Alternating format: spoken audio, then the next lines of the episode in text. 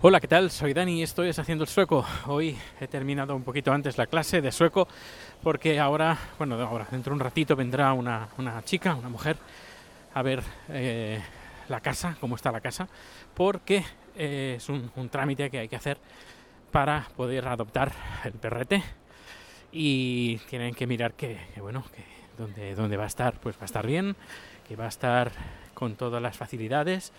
eh, que bueno que todo lo que hayamos puesto en el formulario para pedir a, a Índigo pues que, que tenga que, sea que comprueben que todo es cierto así que eh, por eso voy a salir bueno estoy saliendo un poquito antes de clase de sueco bueno eh, tengo un par de cosas que comentar cosas de Suecia. Eh, Daniel, Julia, hola Dani, sé que me estás escuchando, muchas gracias por escucharme, muchas gracias por enviar tweets sobre temas que quieres que, que hable, así que eh, ha, pues- propuesto un tema sobre una, unos datos que el, el Foro Económico Mundial ha publicado sobre la emancipación de los europeos.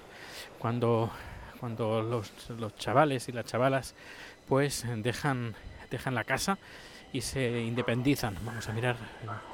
Tengo cuatro minutos. Bueno, estoy en la parada de metro. Bien, y nada, es gracioso. Bueno, ha enviado el- una gráfica que la paso a comentar por encima. Y, y nada, habla de. Bueno, hay varios países. eh, cuando los europeas dejan el nido, vuelan del nido. Por ejemplo, tenemos a Suecia, que es el, tiene el nivel más bajo, con 21 años. Los chavales y las chavalas a los 21 años, de promedio, ¿eh? Eh, salen del nido. Y el más alto está Montenegro con 32 y medio. Y España está con tu, tu, tu, tu, 29,3. Eh, es un nivel elevado en comparación.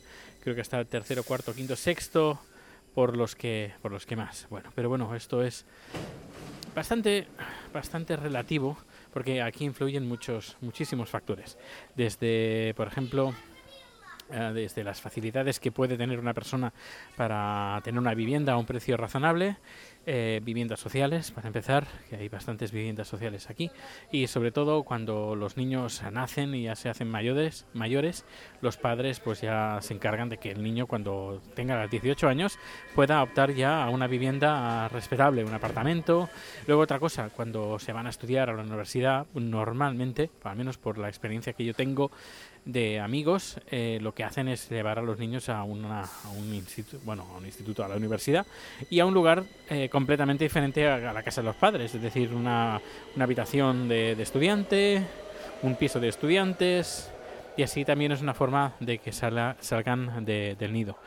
Eh, pues son muchos factores, no, no, no, eh, aparte la situación laboral, el tema del paro juvenil también es muy elevado y eso no permite eh, salir de, de- la casa de los padres. Está en la época de crisis, es decir que eh, bueno, a ver si estas cosas van mejorando poco a poco y la gente se va emancipando también. Bueno, también otra cosa es la, independencia que tiene la, la gente aquí en Suecia, eh, porque es un- una cultura más bien individualista. Es decir, que la gente procura por todos sus medios de poder sobrevivir eh, ella misma de forma independiente. Eh, porque cosas eh, muy elementales como la sanidad, la educación están están llevadas por el gobierno, el resto normalmente pues eh, es algo es algo a nivel cultural.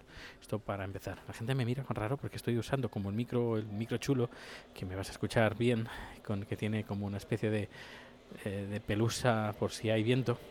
Bueno, pues eh, sigo. Ah, tam- también ha salido otro estudio, que esto también le voy a comentar un poquito por encima. Es eh, sobre... A ver, a ver, me voy a mirar. Aquí lo tengo.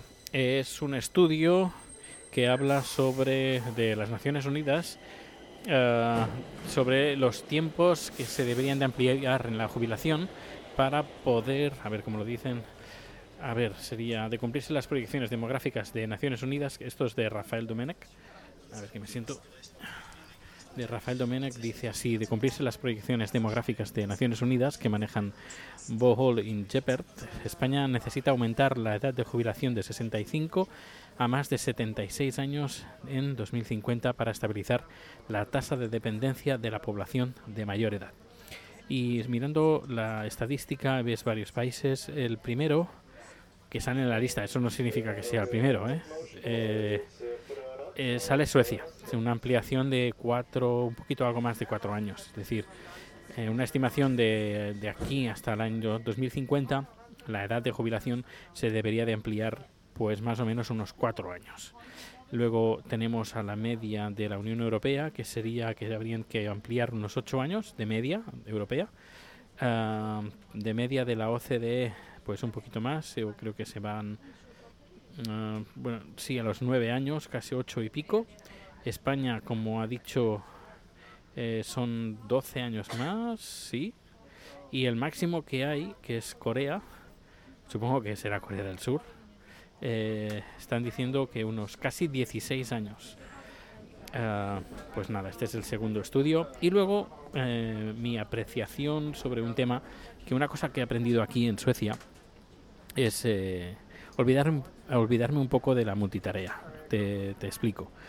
Normalmente en España o en muchos países, pues cuando hay que hacer un trabajo, y normalmente hay que seguir los pasos, haces el paso 1, luego el paso 2, luego el paso 3. En algunos trabajos puedes eh, hacer el paso 1 y el paso 3 a la vez porque eh, son tienen cierta independencia. Y eso pues permite pues tener un poco un poco más de, de, de, maniobra, oh, es más manejable. Eh, es decir, por ejemplo, estás, estás haciendo el, el punto número 1 y para poder pasar el punto número 2 pues necesitas eh, enviar una documentación que no la tienes en este momento y estás esperando de que a que otra persona pues te la, te la mande y no puedes pasar al, punto número 2 porque no tienes esta documentación. El punto número 3 es cuando tienes toda la documentación y todo, puedes tramitar los papeles. Por ejemplo, X, papeles X y ya y mientras esperas puedes tramitar el papel X y puedes hacer puedes estar haciendo el 1 y el 3 a la vez.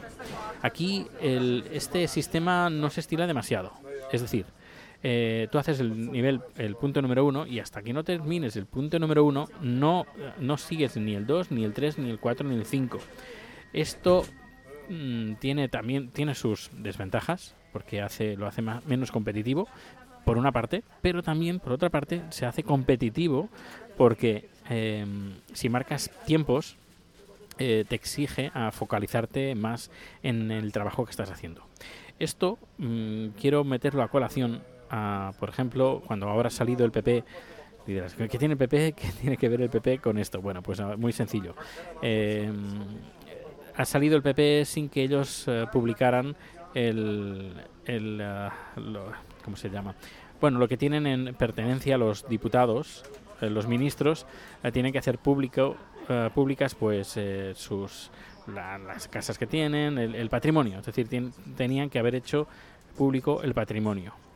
Pues, eh, ¿qué ha pasado? Pues que nada, que se han ido y no, han, no han enviado los informes con el patrimonio que, que tenían antes de ser ministros.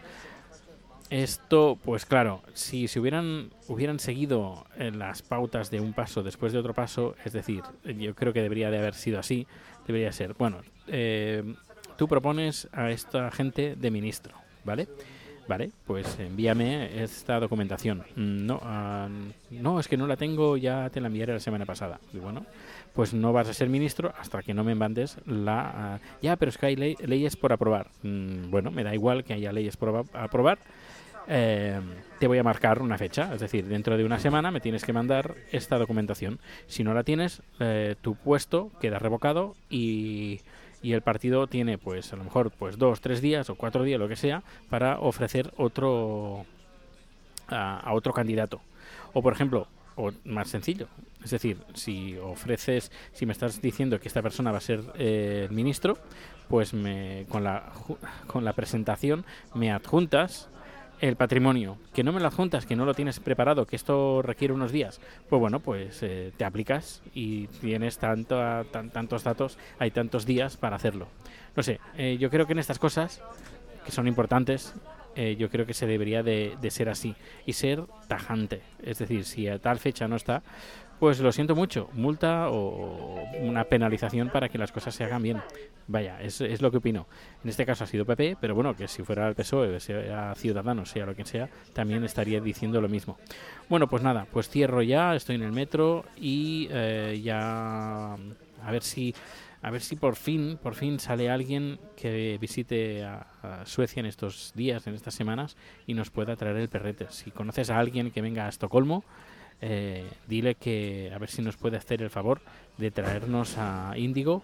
Nosotros le pagamos el, el, gasto, es más, le invitamos a una cena en casa a comer la mejor comida tailandesa que ha comido en toda su vida. Pues nada, pues hasta aquí dejo el podcast y mañana más. Hasta luego.